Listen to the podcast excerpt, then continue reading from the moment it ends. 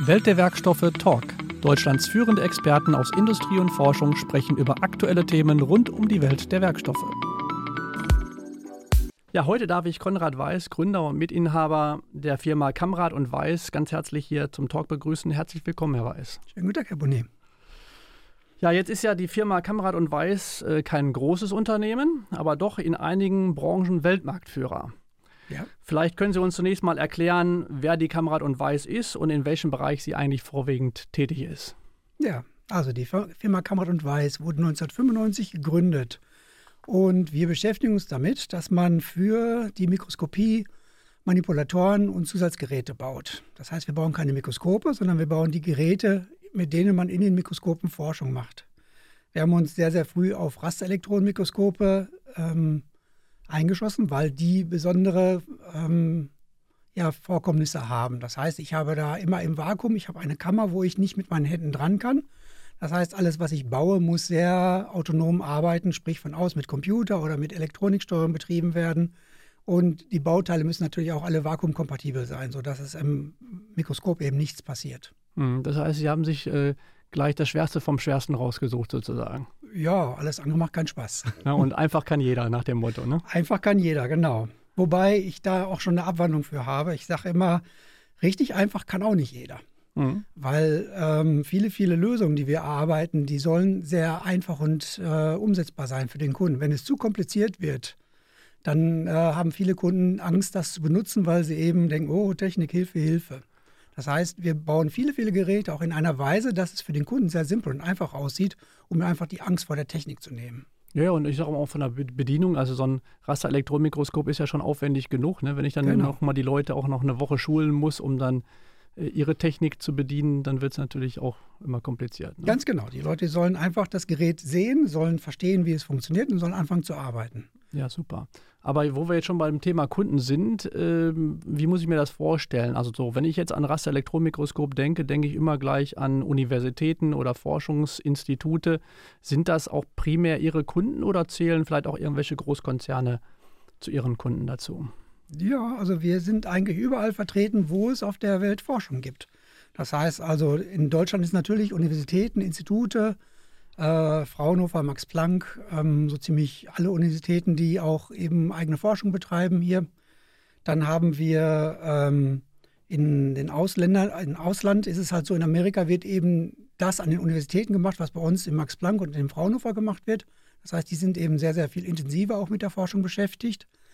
Dann ist es bei den großen Firmen halt äh, wie Intel, AMD äh, so, dass die auf uns sehr früh drauf zugekommen sind und ähm, ja, überall, wo Forschung gemacht wird. Also, also General Motors sind unsere Kunden oder ähm, Samsung oder LG, also überall auf der Welt, wo jemand ein Mikroskop hat und mit dem Mikroskop Forschung betreiben möchte. Und da irgendwelche speziellen Themen bearbeiten möchte und sozusagen über, da, über genau. das Maß des, des Üblichen hinaus. Ne? Ja.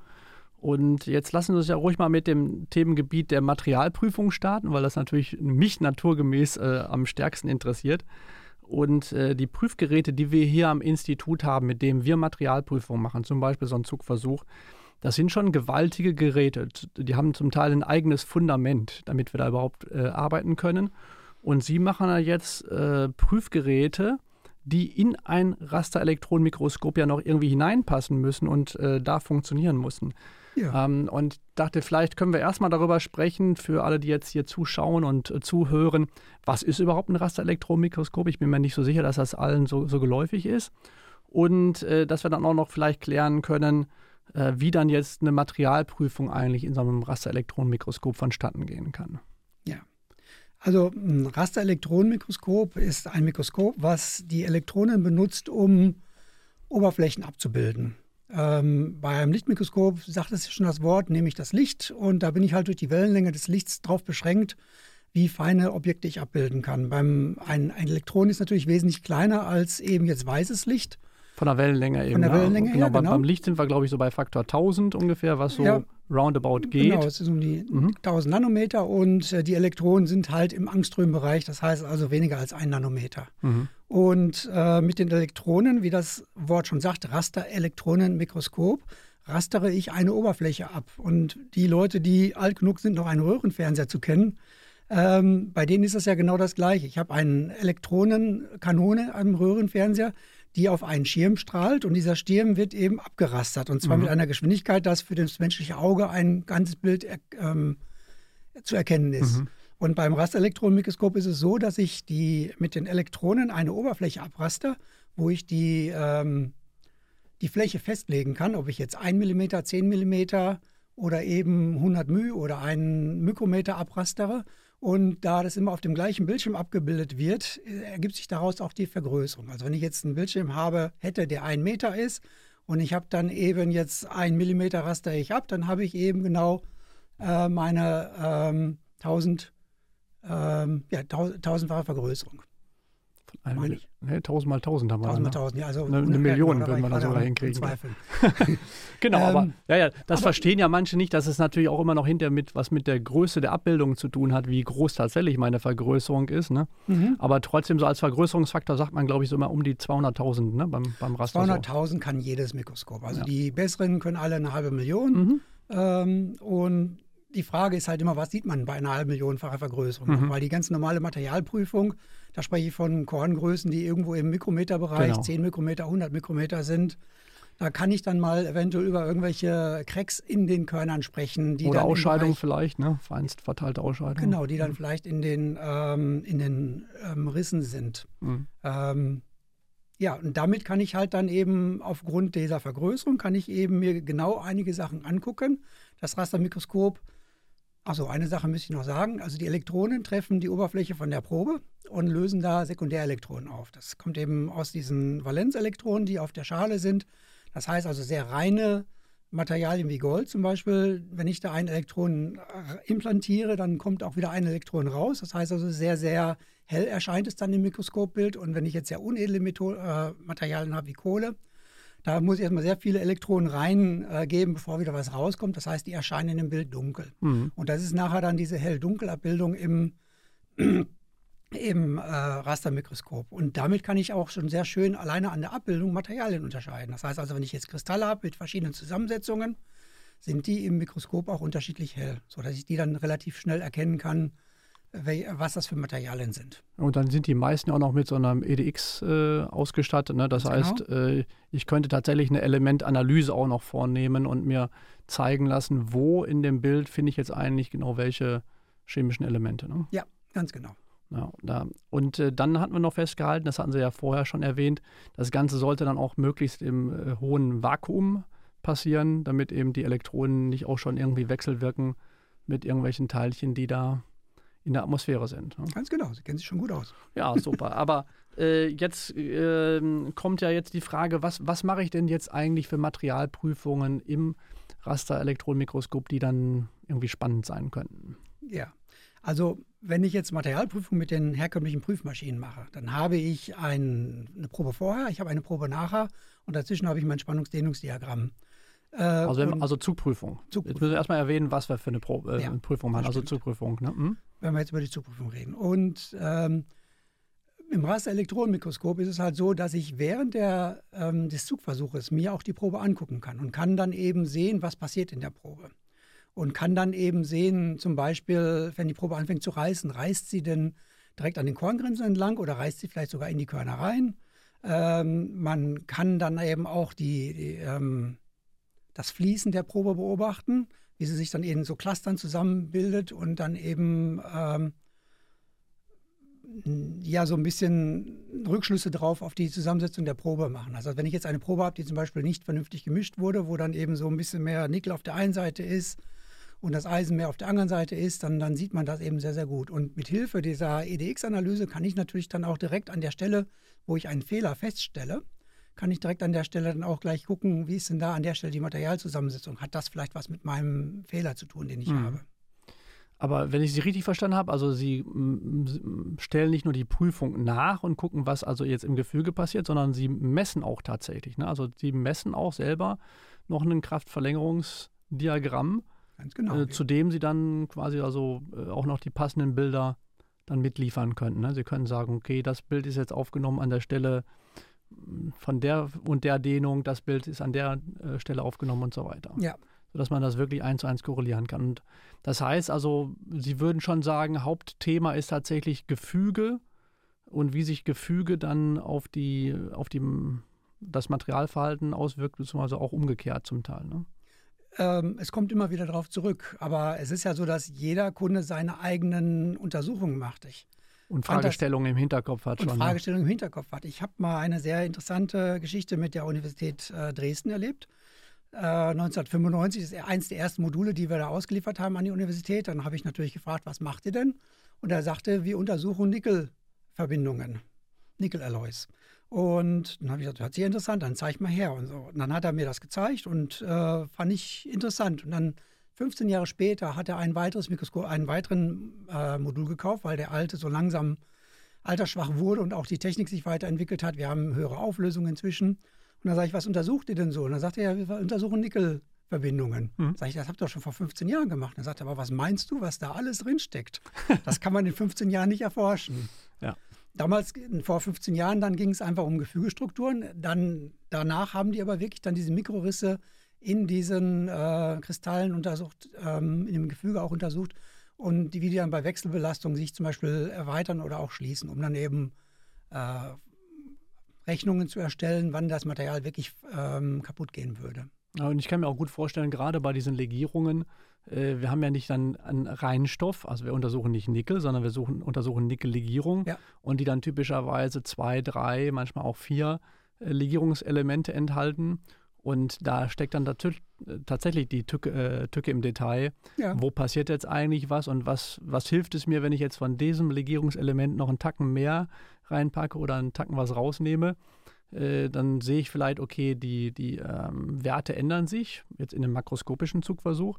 Ja. Aber hier könnte ich dann tatsächlich auch rauskriegen, warum ändert sich hier eigentlich was, um dann vielleicht auch gezielter dann äh, Legierungsentwicklung auch machen zu können. Ne? Genau. Und das fand ich sehr interessant, wie man sich mit einem Werkstoff in groben praktisch 15 Jahre beschäftigen kann ja. und danach immer noch genügend interessante Aspekte findet, die man noch gerne erforschen möchte. Und ich wette, wenn wir heute hingehen würden, würden wir dieselbe Antwort bekommen. Ja, genau. Da ja. denke ich auch. Und ja, mal viele Leute, wenn die auch natürlich erstmal ein Renommee haben in einem bestimmten Bereich, bleiben die natürlich auch ganz gerne in, in ihrer Blase, sage ich mal, drin genau. äh, und äh, gucken einfach da, was es noch für weitere Fragestellungen gibt. Ne? Ja. Gut, also Zugversuch haben wir jetzt schon kennengelernt. Ist, mhm. ist das auch so das, das Hauptthema, kann man das so sagen? Das wechselt immer. Also wir haben als Firma Kammert und Weiß haben wir fünf Gebiete für die Mikroskopie das erste Gebiet, was jetzt momentan das größte ist, ist Materialprüfung. Mhm. Das zweite Gebiet wäre Halbleiterprüfung, also die Firma Intel, die halt ihre Halbleiter entwickelt. Ähm, mit denen haben wir viel schon zusammen gemacht. Das dritte Gebiet wäre dann eben äh, Temperaturen. Mhm. Ähm, die alle Materialien verändern sich ja auch durch die Temperaturen. Und wir haben halt jetzt äh, Heizgeräte, die man, äh, mit denen man die Probe auf 1500 Grad Celsius erwärmen kann und dabei dann eben gucken kann, wie das Kornwachstum ist oder man kann sogar Schmelzen Wahnsinn. erzeugen. Ähm, also ich, kann, ich kann mir tatsächlich Diffusionsglühen zum Beispiel anschauen, wie da wirklich was diffundiert ja. ne, und, und sich dann eben die Gefügestruktur dabei ändert. Ja. ja. Es gab auch Leute, die haben schon Sinterprozesse im Mikroskop beobachtet, mhm, weil sie mhm. eben sehen wollen, wie ist das denn jetzt wirklich. Ne? Ja. Also das ist ja das Interessante, mit dem Rasterelektromikroskop kann ich wirklich in das kleinste Detail reingucken und kann, während ich etwas mache, beobachten. Mhm. Deswegen sage ich auch immer, nur gucken ist langweilig. Gut, aber ich wollte eigentlich noch ein bisschen bei der Materialprüfung verweilen, weil da haben wir jetzt erstmal nur über, über Zugprüfung gesprochen. Ja, also da eben noch die zwei anderen Gebiete, ja, okay. das spielt alles mhm. zusammen. Okay, deshalb. Okay. Ähm, Heizen war das dann und dann ja. haben wir Tieftemperaturen. Mhm. Also wir spielen, haben auch Kühlgeräte, ähm, mit denen wir eben bis auf 4 Kelvin runterkühlen okay. können. Das heißt okay. also, ist äh, minus 273,15 ist ja der absolute Nullpunkt. Ja, ja. Das heißt, wir kommen auf minus 269. Was nimmt man da Helium dann, oder? Das ist dann mit flüssig Helium wird dann mhm. gekühlt. Mhm. Und äh, die Frage ist natürlich dann wieder, wofür man das braucht. Und mhm. wir haben also auch eine ganze Zeit lang mit den Firmen zusammengearbeitet, die Supraleiter mhm. ähm, ja, bauen. Aber momentan ist halt eher so dieses ähm, Verhalten, wenn ich eine Probe energetisch mit dem Elektronenstrahl ähm, anrege, wie die Energie in dieser Probe dann wieder abgegeben wird. Mhm. Das ist also ein Versuch. Und das ist bei tiefen Temperaturen natürlich wesentlich einfacher und wesentlich kontrollierter nachzufügen, weil das Gefüge fast erstarrt ist und ich im Prinzip sehr, sehr kontrollierte Ergebnisse habe. Also da geht es wirklich um die Grundlagen der, der Physik an der Stelle. Ne? Ja, mhm. genau. Und äh, der letzte Gebiet ist dann im Prinzip alles das, was in erst nicht reinpackt, ist dann eben Sonderentwicklungen. Mhm. Und da sind dann wirklich ganz, ganz verrückte Sachen, wo wir irgendwelche Laserschweißgeräte fürs Mikroskop bauen oder wo wir irgendwelche ähm, Faserwerkstoffe untersuchen wollen. Also da gibt's, äh, ist unendlich weit dieses äh, Gebiet. Mhm. Und weswegen ich jetzt diese Gebiete erwähnen wollte, ist, wir können alle miteinander kombinieren. Das heißt, wir haben eben über ein Zuprüfgerät geredet. Das können wir natürlich auch mit einer Heizung kombinieren oder mit einer Kühlung. Das heißt, ich kann also die Proben gleich bei hohen Temperaturen untersuchen. Mhm. Und da ist zum Beispiel ein großes Forschungsgebiet momentan ist die, äh, sind die Fusionsreaktoren. Mhm. Da haben wir sehr, sehr viele Kunden, die da in dem Bereich forschen, die natürlich wissen wollen, äh, wenn meine Probe jetzt irgendwie oberhalb von 1000 Grad ist, was kann die dann eigentlich noch an Kräften aushalten? Ne? Welche Drücke hält die dann noch aus? Wie kann ich die noch einsetzen? Also interessant, weil wir gerade auch an ähnlichen Themen zugange sind, weil, mhm. wir, weil wir schon eine der wenigen sind, die eben auch bei entsprechend hohen Temperaturen überhaupt makroskopisch Zugversuche machen können. Mhm. Und es wird wahrscheinlich noch viel weniger äh, Institute geben, die das dann tatsächlich auch noch mit äh, Rasterelektronenmikroskopie äh, genau. äh, kombinieren können. Ne? Unsere maximale Temperatur für Zugversuche ist momentan 1200 Grad. Mhm. Das hat aber eigentlich nur mit dem Schutz des Mikroskops zu tun, weil 1200 Grad ist verdammt viel. Genau, man, das strahlt ja auch ab, die Wärme. Das genau. kann man ja gar nicht verhindern. Ne? Ja, und äh, wir arbeiten aber an einer Heizung, wo wir über 2000 Grad kommen. Mhm. Das ist also so gerade unsere Forschung, die wir betreiben. Okay, also, aber eine Materialprüfung würde ich da wahrscheinlich nicht mehr machen, oder? Bei ja, kommt man in Richtung Keramiken und so. Ah, okay. Oder ja. auch Faserverbundwerkstoffe vielleicht, wenn die überhitzt werden, was passiert dann? Mhm. Ähm, es gibt ja auch schon sehr viele Firmen, die an Recycling von Faserverbundwerkstoffen arbeiten, ne? mhm. wo man vielleicht auch mal unter wirklich unter hohen Temperaturen äh, die, die, ähm, das, die Bindematerialien äh, veraschen möchte. Mhm, genau, Ka ja. carbonisieren quasi, ja, ne? Und genau. dann äh, hoffentlich dann irgendwas an Fasern rückgewinnen kann. Ne? Ja. Ja, Mann, also das, äh, das ist halt wirklich also ein, eine, eine Toolbox, die mir dann ungeahnte Möglichkeiten liefert. Mhm. Ähm, aber wie jetzt bei den Belastungszuständen haben wir Zug, aber wie sieht das mit Druck, Torsion, Scherung? Ist das alles auch denkbar oder haben Sie das auch schon umgesetzt? Oder? Ja, also es ist im Prinzip, äh, haben wir für jede Applikation ein dediziertes, dediziertes Gerät. Allerdings ist es ja so, die Leute wollen immer alle Geld sparen und wollen gerne eine Maschine haben, mit der sie alles machen können. Mhm, die eierlegende Wollmilchsau, wie man so ja, schön sagt. Ja, und dann ne? habe ich immer gesagt, ja, im Prinzip ist das gut. Du kannst auch mit dem LKW einkaufen fahren. Es macht nur nicht so viel Spaß, einen Parkplatz zu finden. Mhm. Und äh, das heißt also, wenn jemand wirklich sich auf äh, Faser Faserwerkstoffe ähm, spezialisiert, spezialisiert, hat, dann macht es mehr Sinn, ein Faserzugmodul zu kaufen mhm. von uns, was wirklich dafür dediziert ist, einzelne Fasern im Bereich von 5 Mikrometer Durchmesser zum Beispiel einzuspannen und äh, zu ziehen. Äh, wenn ich jetzt eine Materialprüfung habe und ich habe dann so ein dickes, dickes Zugprüfmodul, wo ich normalerweise so 5 mm dicke Proben, die vielleicht äh, auch 5 mm breit sind und dann ziehen möchte, dann ist natürlich mit so einer Faser da einzuspannen, kann man sich schon vorstellen, dass die ganzen ähm, Dimensionen anders eigentlich sein müssten. Mhm. Und das heißt also, unsere normale Zugprüfmaschine, die ist äh, per se schon für Druck auch ausge, ausgerichtet, äh, weil eben viele Leute auch gerne zyklische Belastung machen wollen. Mhm, also ja. im Prinzip war das dann auch wieder Universität Dresden, die damals gesagt haben, ich fahre jetzt mal auf 5000 Newton Zugkraft, mache ein Foto, behalte die gleiche Stelle im Auge und fahre auf 5000 Newton Druckkraft und möchte mal sehen, welche von den Rissen sich eigentlich wieder geschlossen haben und welche von den Rissen noch da sind. Mhm. Und man kann es halt immer die, genau die gleiche Position eben beobachten. Das ist eben auch ein Feature unserer Geräte, dass ich wirklich gezielt mir Positionen aussuchen kann. Ähm, eine andere Sache ist zum Beispiel die Mikroidentation. Mhm. Das heißt so Mikrohärteprüfung. Äh, da ist es eben so, dass bei den meisten Mikrohärteprüfern ich ein Array von Eindrücken mache und mir nachher unter dem Mikroskop die aussuche, die mir eigentlich am schönsten, gerade an der wichtigsten Stelle ist. Und das ist natürlich sehr, sehr zeitaufwendig. Und wir haben einen Mikroindenter entwickelt, mit dem man eben die auf 100 Nanometer genau die Spitze positionieren kann. Und das heißt, ich kann also im Prinzip einen Eindruck in der Matrix machen, einen Eindruck im Korn und einen Eindruck direkt auf der Korngrenze und kann die drei Sachen miteinander verbinden. Also ich könnte jetzt mal die Ausscheidung äh, als solche gezielt prüfen, genau. was ja sonst eigentlich nicht geht. Also sonst würde ich ganz viele äh, Prüfungen setzen und würde dann irgendwie feststellen, aha, der eine reißt auf einmal nach oben aus das scheint dann eine, Ausscheidung gewesen zu sein. Und ja. hier kann ich es tatsächlich wissen, weil ich es auch gesehen habe, Ganz wo ich genau. geprüft habe. Ne? Das ist dann die Idee dahinter. Und das, das Verrückteste, was wir je gebaut haben, war für ein, eine Firma in Amerika, für eine Uni, Da haben wir eine Zugprüfmaschine gebaut, die die Proben auf 1000 Grad heizt und haben dann auf diese 1000 Grad erhitzte Probe, die unter Zuglast steht, Mikroindentation betrieben. Unterzug und dann äh, also Unterzugkraft und dann haben wir noch einen Eindruck gemacht bei hohen Temperaturen. Und das Interessante ist, ich habe ja einen Diamant, mit dem ich dann äh, die Indentation mache. Äh, in dem Fall war es äh, ähm, Berkovic. Und das ist halt diese dreiseitige Pyramide. Mhm. Und ähm, das ist dann ein Consumable sozusagen, weil bei 1000 Grad ist der Diamant schon langsam fängt er an, sich zu verändern. Mhm. Ja, ja. Also es sind immer so interessante Aspekte, wo man vorher nie drüber nachgedacht hat. Und das, das macht eigentlich das Leben wirklich interessant. Genau, also das, äh, aber jetzt sagten Sie ja gerade schon, also die Probengröße, ich, wenn ich an Raster denke, würde ich auch mal denken, dass es auch zum Teil sehr schnucklige Proben sind, die da reinkommen. Und dann haben sie gesagt, bis zu 5000 Newton an Kräften. Mhm. Äh, das heißt, ich muss also irgendwas total diffizil ja eigentlich eingespannt bekommen und dann aber auch noch extrem hohen Kräften aussetzen können. Ganz genau. Das ist wahrscheinlich dann doch an die äh, konstruktive Seite vor allen Dingen dann die Herausforderung gestellt. Und nicht zuletzt, äh, wir sind ja hier in einem Werkstoff-Talk, auch natürlich an die Werkstoffe, ne, die, ja. die da überhaupt für die Konstruktion zum Einsatz kommen ich sage mal, neben Vakuum gibt es denn dann noch andere Einschränkungen, was an, an Werkstoffen eigentlich ähm, erlaubt ist, im Raster einzusetzen und was womöglich nicht? Ähm, man kann es ganz einfach sagen, alles, was man riechen kann, sollte man nicht ins Rastermikroskop reinpacken, weil das sind Werkstoffe, die ausgasen. Mhm.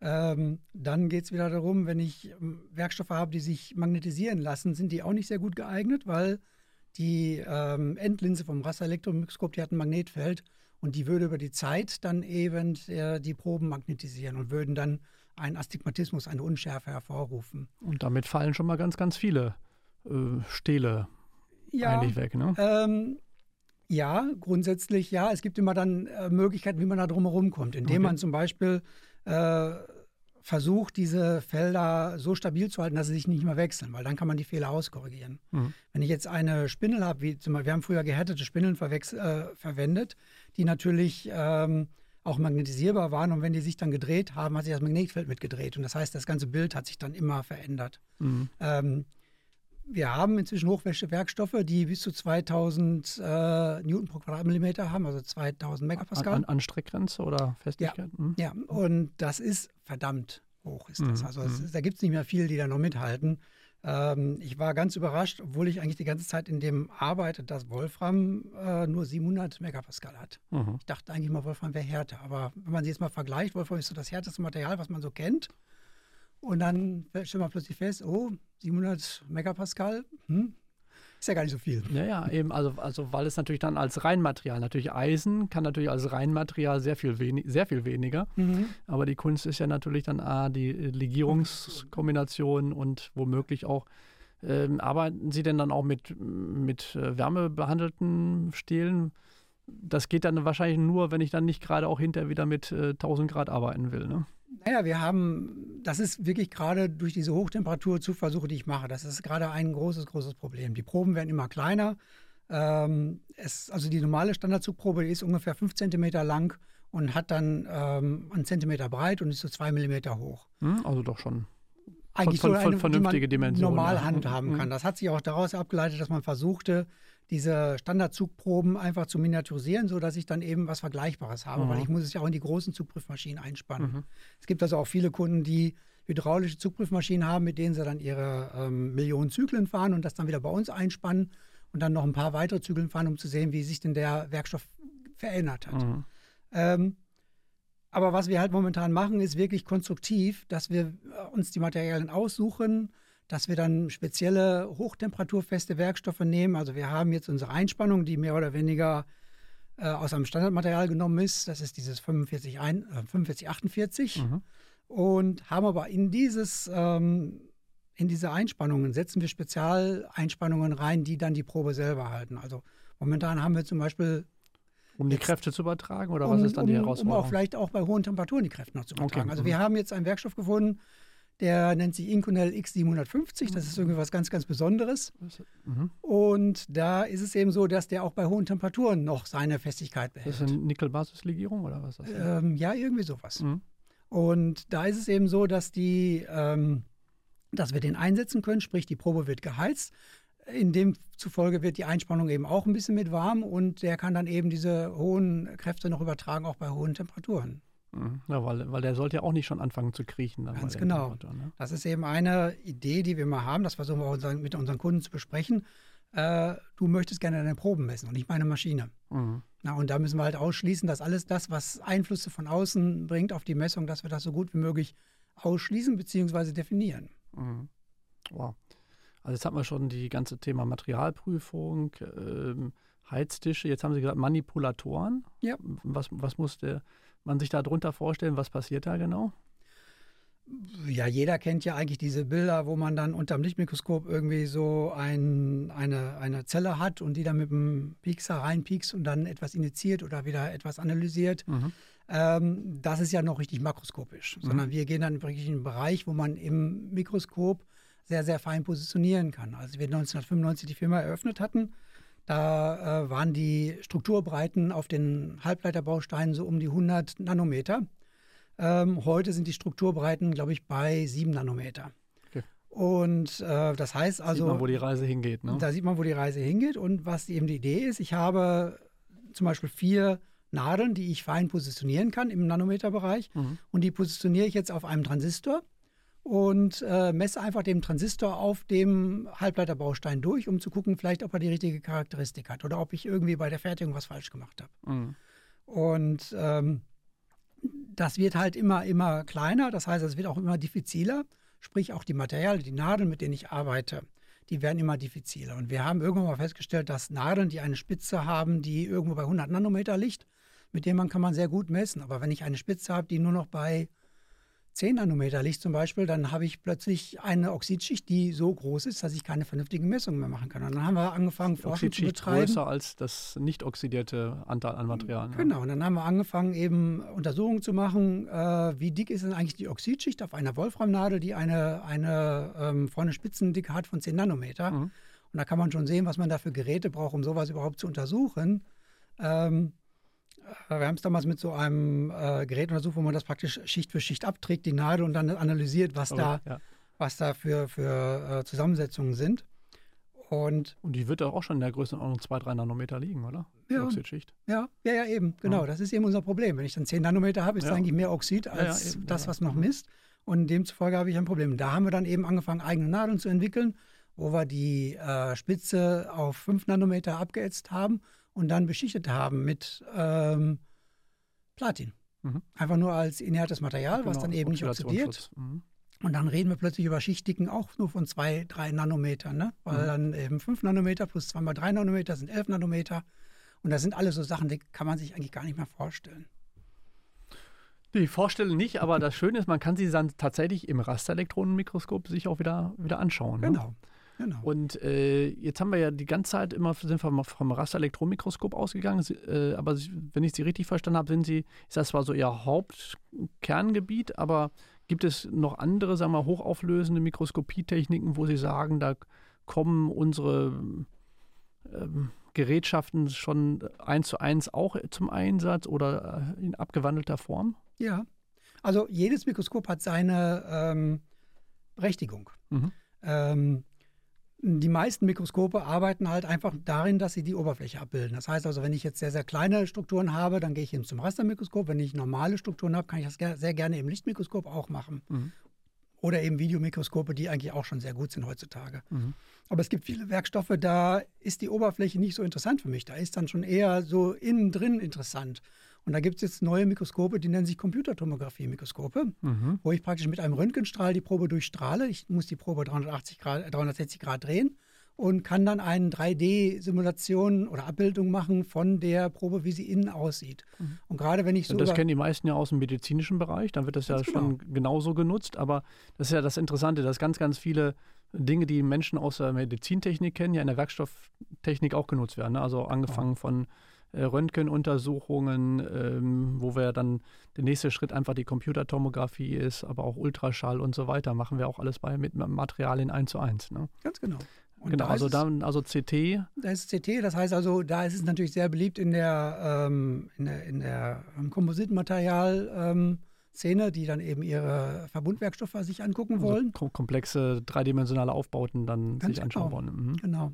Und ähm, es gibt natürlich noch ein, ein Mikroskop, was äh, jetzt nicht Mikroskop im herkömmlichen Sinn ist, das ist das Synchrotron. Mhm. Wo ich dann einen großen Beschleunigungsring habe und dann mit sehr hoher Energie praktisch meine Probe durchstrahlen kann. Und auch da haben wir eben Geräte für gebaut, die dann eben äh, Hochtemperaturwerkstoffe zum Beispiel untersuchen oder eben, also wo man wirklich den, den Stoff auch durchstrahlen möchte. Da wird die Probe quasi dann in den Strahlengang ähm, reingehalten und dann eben getroffen und man kann wieder schauen, was, was passiert da auf mikroskopischer Ebene. Genau, genau. Mhm. Also, und dann gibt es eben noch die ähm, Rasterkraftmikroskope, mit denen ich praktisch eine Oberfläche abraster. Äh, da kriege ich dann, ist das, das Bildgebende eigentlich das Zweitrangige, sondern ich habe eigentlich eher eine Topografie, die ich dann erstellen kann, die auch sehr genau zum Beispiel das Verkippen von den Kristallen äh, messen kann. Das heißt, also, wenn ich jetzt eine Zugprobe mache, dann ist es ja nicht so, dass die sich einfach nur dehnen, sondern manche verkippen sich ja auch, verkanten sich. Ähm, und das könnte man dann damit eben sehr genau nachmessen, in welchem Bereich die sich äh, verkanten. Mhm. Und äh, sag mal, Rasterkraftmikroskop ist vielleicht auch nicht allen Begriff. Ne? Das, da habe ich, wenn man so will, so eine Art Nadel, ja. die, die auch wieder die Probe abrastert. Und das Erstaunliche ist, obwohl die Geräte sag mal, vom Grundaufbau kleiner und schlichter sind, dass ich da sogar noch etwas höhere Auflösungen zum Teil mit realisieren kann. Ne? Genau, weil die Probe eigentlich äh, mit der Oberfläche, also das Mikroskop interagiert mit der Oberfläche von der, von der Probe. Und ich erkläre das immer so äh, für jemanden, der das noch nie gehört hat, wenn man ein Glas mit Sprudelwasser voll macht und man hält seine Hand so einen Zentimeter über das Glas, wird die Hand trotzdem nass. Und zwar sind das einfach die Bläschen, die aufsteigen, dann nach oben spritzen und wieder zurückfallen. Mhm. Und genau das gleiche ist bei dem äh, Rasterkraftmikroskop. Ich habe alle Elektronen haben Valenzelektronen und die bleiben nicht immer an ihrer Stelle. Die springen auch mal von der Probe runter und fallen dann wieder zurück. Und die Interaktion mit diesen Valenzelektronen, die kann ich mit dem äh, Rasterkraftmikroskop messen. Das heißt also, je näher ich komme, desto mehr Valenzelektronen werde ich messen.